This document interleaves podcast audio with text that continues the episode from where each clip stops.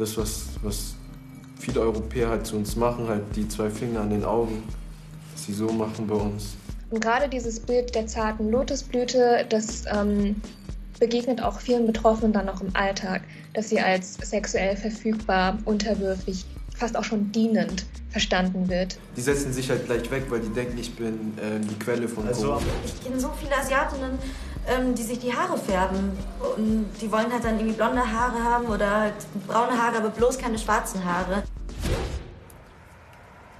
Ich bin hier mitten in München im Glockenbachviertel und stehe vor einem der vielen Asialäden, wie man so schön sagt, die natürlich nicht nur in München zum Stadtbild dazugehören, sondern in jeder anderen deutschen Stadt auch. Ganz unspektakulär sind die Teil unseres Alltags. Da gehen wir lecker essen oder lassen uns mal eine Massage geben. Aber genau solche unspektakulären normalen Orte können Zielscheibe von Hassattacken werden. Und seit Corona hören wir immer mehr Meldungen von antiasiatischem Rassismus. Höchste Zeit, dass wir hier bei Respekt genau über dieses Thema sprechen. Was ist eigentlich antiasiatischer Rassismus und wie funktioniert der? Herzlich willkommen zu Respekt. Eins vorweg. Asien ist der größte Kontinent der Erde. Mehr als vier Milliarden Menschen leben dort und entsprechend unterschiedlich und vielfältig sind sie. Wen bezeichnen wir in Deutschland also im Alltag als Asiatinnen?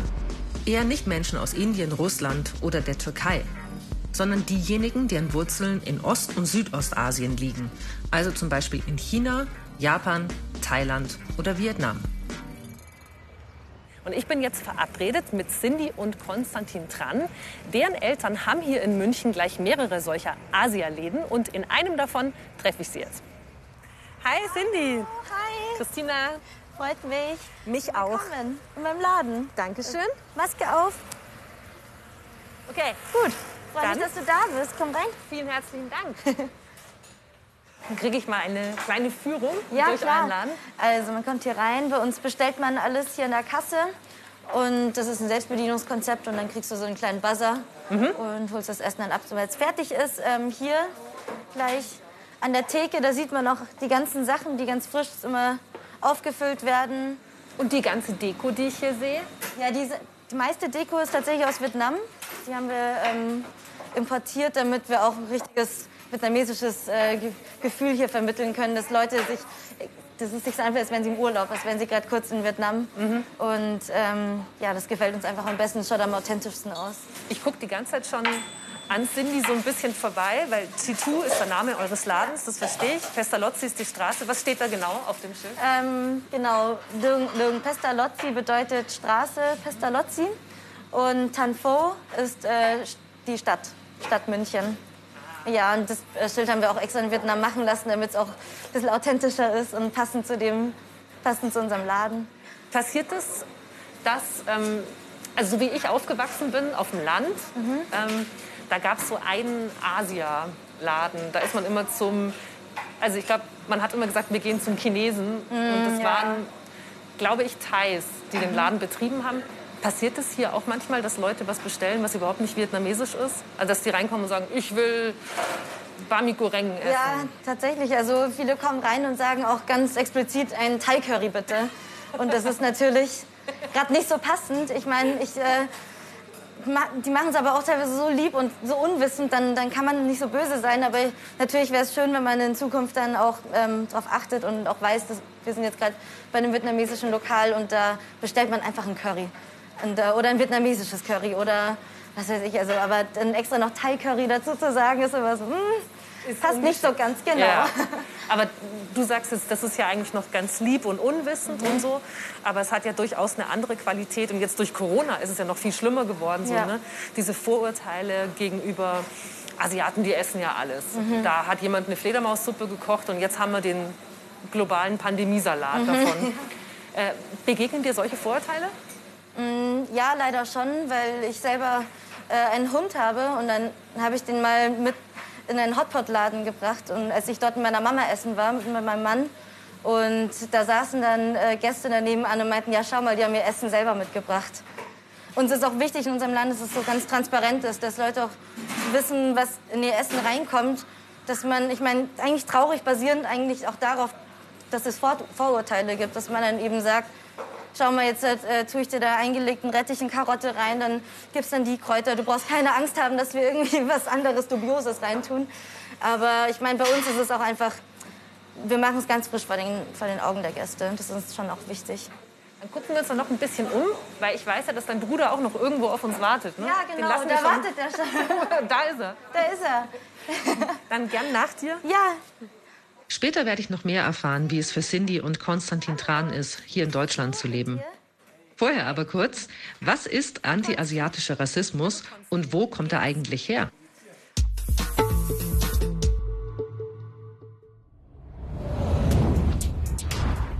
Anti-asiatischer Rassismus ist, wenn Menschen allein wegen ihres Aussehens oder ihres Namens als Asiatinnen eingeteilt werden.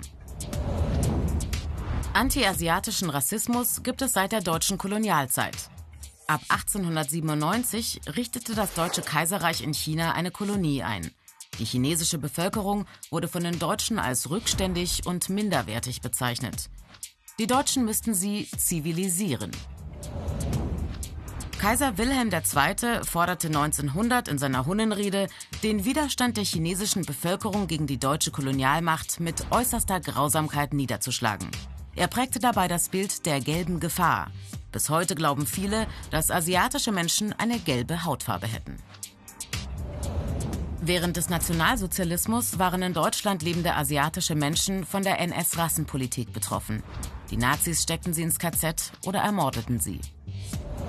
Ab 1950 und vor allem ab 1970 kamen mehrere 10.000 Menschen aus Vietnam als Vertragsarbeitskräfte in die damalige DDR.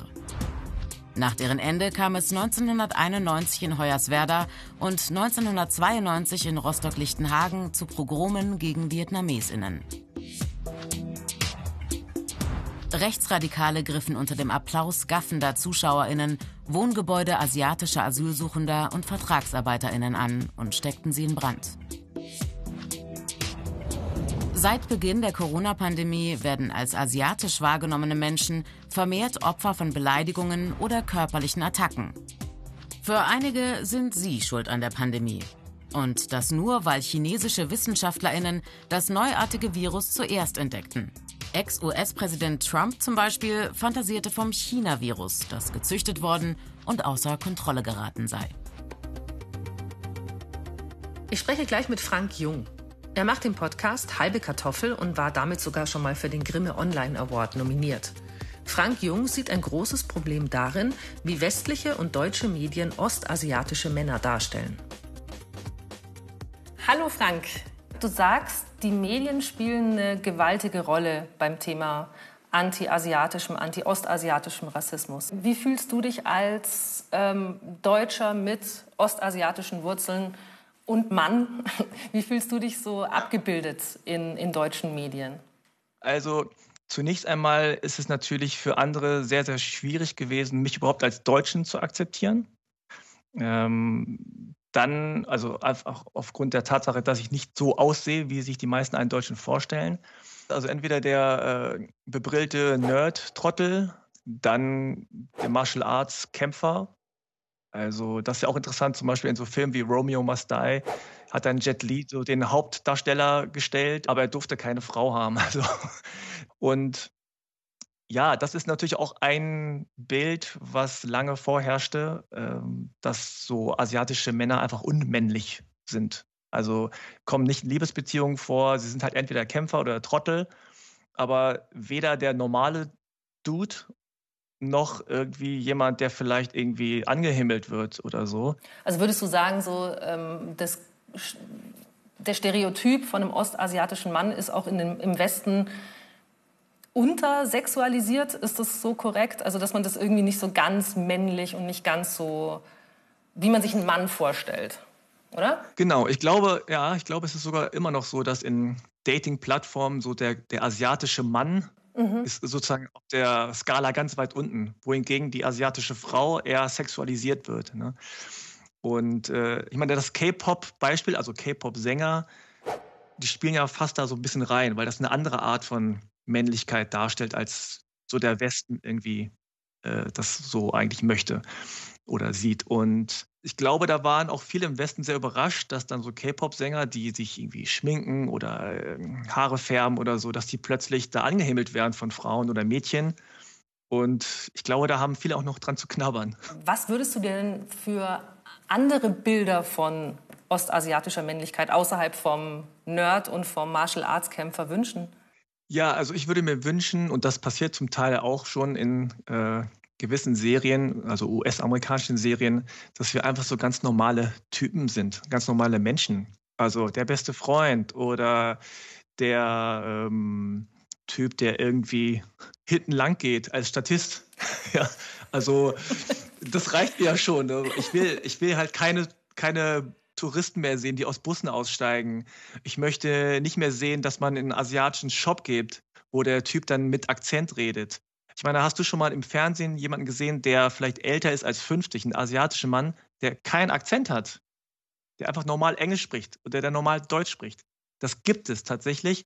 Und äh, warum muss jeder Asiate immer einen Akzent haben und immer so reden, als sei er total blöd im Kopf? Vielen Dank und schöne Grüße nach Berlin. Alles klar, danke und schöne Grüße zurück. Wenn es diese Bilder über Männlichkeit gibt, dann gibt es die natürlich auch über asiatische und ostasiatische Weiblichkeit. Und darüber spreche ich jetzt mit einer, die sich da sehr gut mit auskennt. Sie hat eine tolle Kolumne für die Süddeutsche Zeitung für jetzt, äh, The Female Gaze, die empfehle ich auch sehr. Und ich freue mich jetzt sehr, dass sie mir aus, ich glaube, Leipzig zugeschaltet ist. Hallo Nie. Hallo. Hi. Wie überschneiden sich denn äh, sexistische und rassistische ähm, Stereotype, wenn es um ostasiatische Menschen, vor allem auch um ostasiatische Weiblichkeit geht?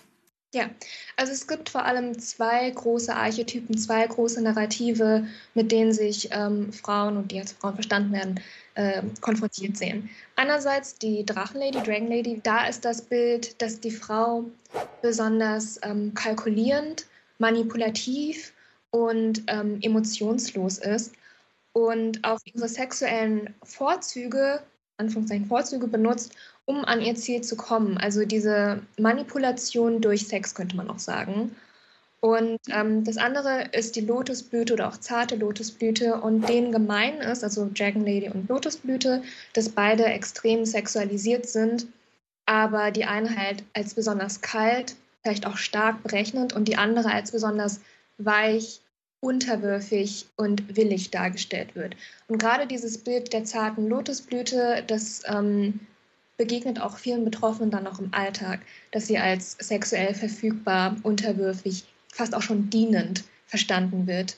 Was für Auswirkungen hat es denn auf das echte Leben? Also wir reden jetzt immer nur von Medien, aber was für Auswirkungen hat es auf das, was tatsächlich passiert, auf der Straße, im Netz etc.?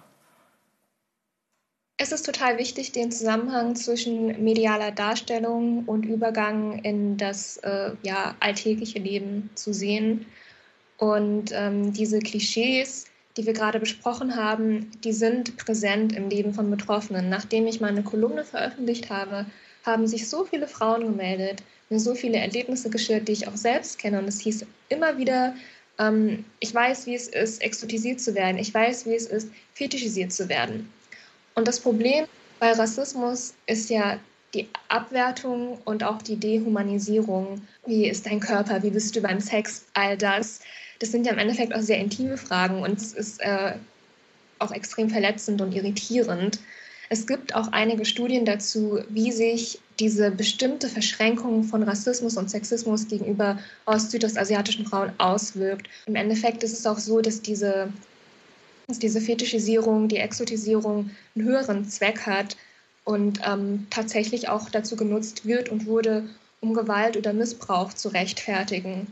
Also wenn gesagt, das ist ja sowieso wie in Anführungszeichen in deren DNA, die sind ja so programmiert, die wollen das ja kulturell eh so, dann rechtfertigt das Übergriffe ja viel mehr. Dann wird ja gesagt, naja, das ist ja eh deren Ding. Und alles in allem ist das sehr gefährlich für Betroffene. Dankeschön. Danke für das Interesse.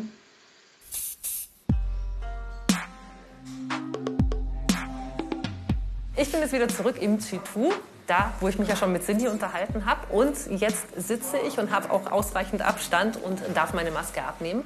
und lernen jetzt auch noch ihren Bruder und auch noch eine gute Freundin kennen. Und da können wir jetzt ein bisschen deeper quatschen. Wie genau sind eure Eltern eigentlich nach München gekommen? Also nach dem Vietnamkrieg war es so, dass mein Vater mit 14 Jahren halt äh, geflohen ist äh, als einer der sogenannten Boat People und ist dann 1979 nach Deutschland und also Boat People heißt, dass man quasi wirklich mit dem Boot äh, aus Vietnam geflohen ist in ein anderes ja. Land. Also erstmal halt Hauptsache raus aus Vietnam und dann durch also eigentlich ans erste Ziel, das du erreichen konntest. Im Boot gab es ähm, Personen, die es nicht geschafft haben und auch das Boot vor oder nach ihnen hat es auch nicht geschafft. Und die hatten wirklich super viel Glück. Stellt ihr fest, dass es da so einen Generationenunterschied gibt, wie eure Eltern mit so Alltagsdiskriminierungen umgehen und wie ihr damit umgeht? Also ich glaube einfach in der Generation meiner Eltern und das haben die uns auch immer halt beigebracht oder halt versucht äh, beizubringen, dass man nie auffallen darf und dass wir eigentlich, man muss sich immer doppelt so viel Mühe geben, weil wir halt äh, sozusagen in deren Augen damals noch zu Gast waren. Ich meine, mittlerweile fühlen die sich ja auch sehr deutsch. Also wir sind einfach Deutsche mit Migrationshintergrund eigentlich. Also mhm. wir würden auch nicht nach Vietnam zurückgehen, denke ich. Vom Lebensstil wäre es halt einfach, also es ist einfach, wir kennen es nur so, wie es hier ist. Und ähm, trotzdem hatten sie halt diese Mentalität mit zu haben, nicht auffallen, anpassen.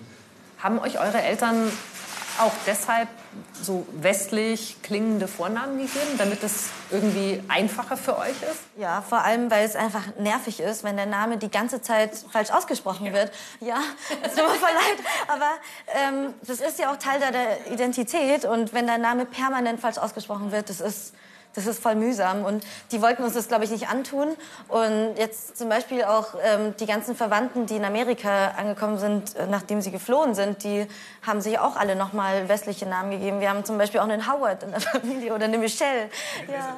Oder Elizabeth, ja. Das ist... Äh, irgendwie total süß, aber ich glaube, die haben es auch sich, sie haben sich so gefreut auch drauf und vielleicht wollten sie auch so ein Stück annehmen von der neuen Kultur, wo sie jetzt angekommen sind und auch bereitwillig ähm, Teil der Gesellschaft dazu sein. Begegnet euch so dieses Vorurteil oder dieser Mythos von der Vorzeigeminderheit von asiatischen Migranten?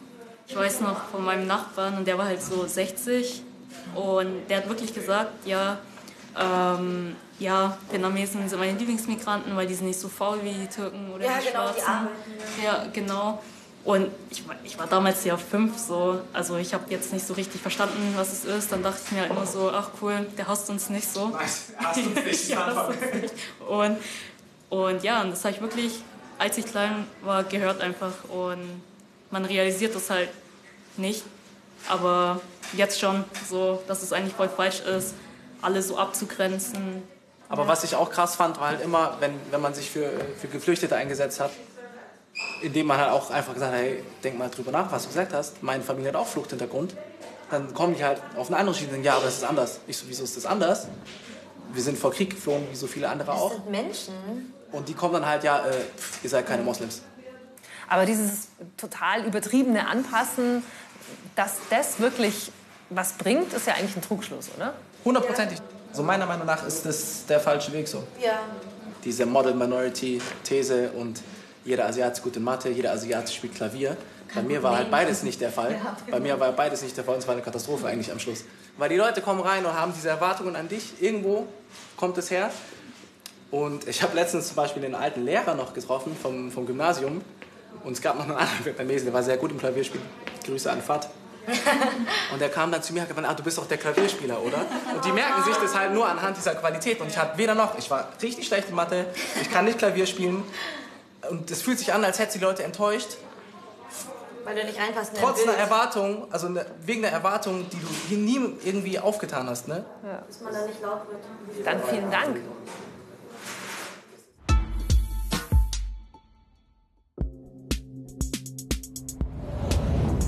Anti-asiatischen Rassismus gibt es in Deutschland nicht erst seit der Corona-Pandemie, sondern schon viel länger.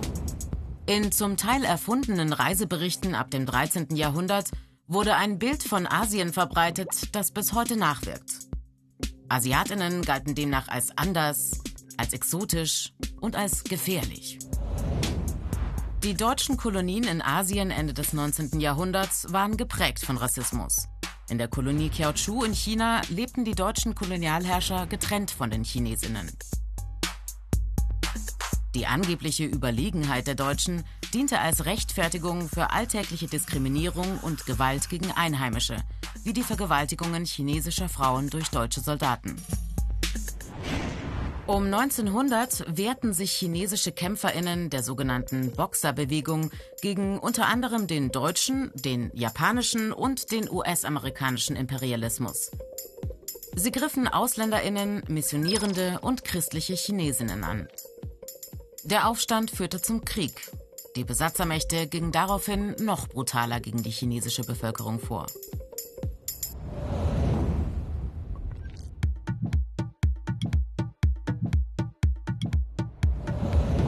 Hamburg, August 1980.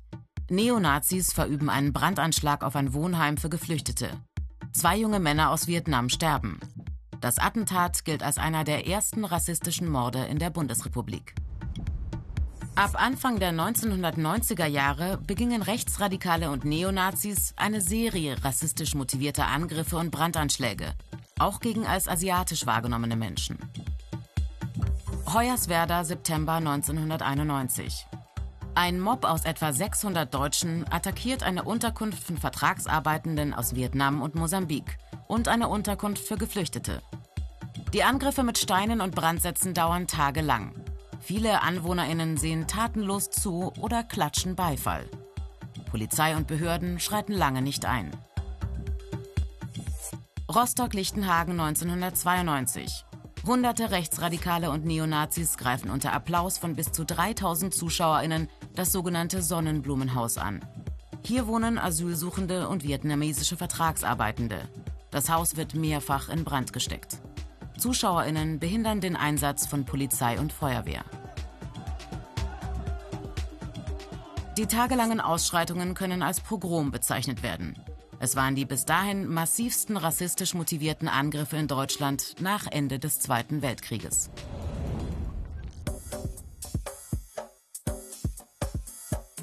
Seit Beginn der Corona-Pandemie berichten als asiatisch wahrgenommene Menschen vermehrt von rassistischen Beleidigungen und von körperlichen Übergriffen im öffentlichen Raum.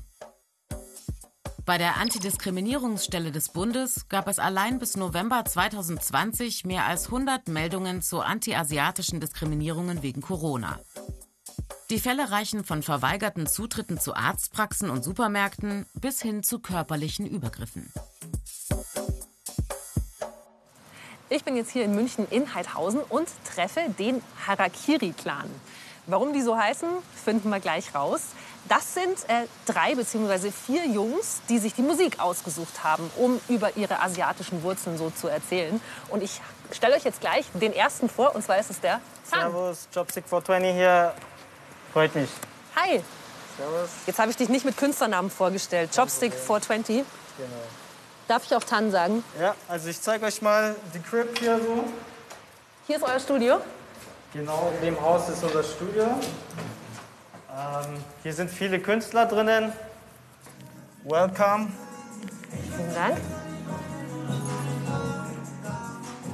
Also hier ist das eigentliche Studio, wie ihr seht.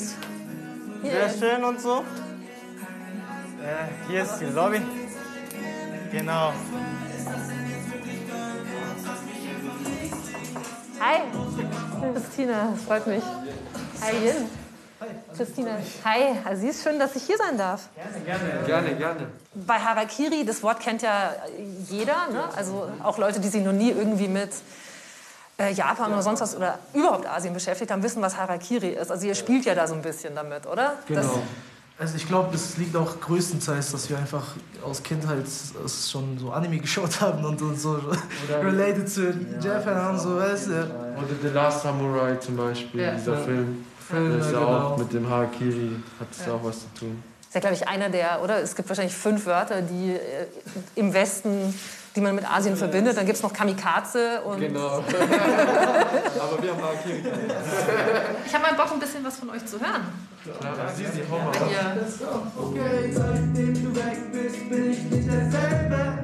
Der Harakiri-Clan. Das sind unter anderem Young Mablo. Seine Eltern kommen aus Hongkong. Chopstick 420. Seine Eltern sind Vietnamesen. Und Lil Azizi. Er ist Uigure. Das ist eine muslimische Minderheit im Nordwesten Chinas. Sie wollen eine neue Perspektive in die deutsche Pop- und Hip-Hop-Landschaft bringen und Vorbild sein für Jugendliche mit asiatischen Wurzeln. Ich finde schon, also ich jetzt mit Chopstick und mit Harakiri und so, also ich meine, so ein bisschen nehmt ihr das ja schon aufs Korn, was jetzt so eine nicht-asiatische Gesellschaft so über Asiaten denkt, oder? Ihr nehmt einfach so Klischees und knallt die doch so ein bisschen auch hin. Das macht ihr ja schon, oder? Also, ich glaube, es ist, wenn, wenn der Chopstick heißt, das, der benutzt, wir benutzen ja eigentlich immer Stäbchen sowas. Und ist halt lustig. Es ist halt lustig für uns selber, so einen Gig zu haben. Und Harakiri haben wir jetzt auch, weil wir einfach an diesen, diese japanische Kultur interessiert sind, diese Samurai vielleicht verehrt haben, verehren. Welche Erfahrungen habt ihr in Deutschland gemacht, die ihr als anti-asiatisch oder als anti-asiatischen Rassismus bezeichnen würdet? Das, was, was viele Europäer halt zu uns machen, halt die zwei Finger an den Augen, dass sie so machen bei uns. Wenn ich mich in die U-Bahn reinsetze, da ist ein Viererblatt, da sitze ich halt, dann setze ich mich dahin und da sitzt noch jemand anderes. Die setzen sich halt gleich weg, weil die denken, ich bin äh, die Quelle von also Corona. Also am Anfang war es halt schon so, ich bin selbst ein bisschen so weg von Asiaten gegangen, aber... aber hey, no hate, man, no hate. Hat es was mit eurem Selbstbewusstsein gemacht, wenn man blöde Witze hört oder irgendwie immer als anders oder sonst was dargestellt wird? Ja, voll. Also man fühlt sich schon als so ein bisschen wie ein Outsider, sagen wir es dann so. Und man denkt sich halt so, warum bin ich anders oder warum akzeptieren mich die Leute nicht so, wie ich bin. Ich meine, ich kann ja auch nichts dafür, ich wurde so geboren. Ich habe halt die Hautfarbe und habe halt die Kultur. Aber da musst du mich ja nicht sozusagen beeinträchtigen oder mir die Freiheit nehmen oder irgendwas anderes wegnehmen. Ihr habt jetzt ja auch schon so ein paar Sachen erzählt, die überhaupt nicht cool waren und äh, Erfahrungen, die ihr gemacht habt mit äh, rassistischen Ressentiments und so weiter. Wird das irgendwann in der Musik bei euch auch eine Rolle spielen? Also werdet ihr diese Geschichten erzählen wollen? Es ist halt so, wenn wir zum Beispiel einen Song verarbeiten würden, so, ja, was habt ihr gesagt? Ähm, wir essen Hunde, Katzen, wir essen alles und haben euch Corona gebracht und so dann natürlich bekommen wir Aufmerksamkeit, aber es ist halt jetzt nicht unbedingt die Aufmerksamkeit, die Was wir, wir haben, haben wollen. wollen. Ja, wir wollen ja nicht Aufmerksamkeit, weil wir gemobbt werden oder so, weiß genau. nicht. Und wir werden ja, wir werden auf jeden Fall so akzeptiert, wie wir sind, so. Wir, wollen, wir sehen uns halt als Individuum, also wir wollen halt nicht unbedingt jetzt für alle Asians jetzt gerade stehen und sagen so, ja, hey, genau, weißt äh, wegen Rassismus, dies und das, was ihr zu uns gesagt habt, wir müssen euch jetzt nochmal drücken, ja, so. Dankeschön.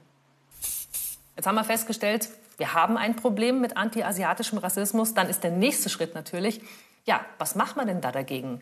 Und da habt ihr ein paar Ideen.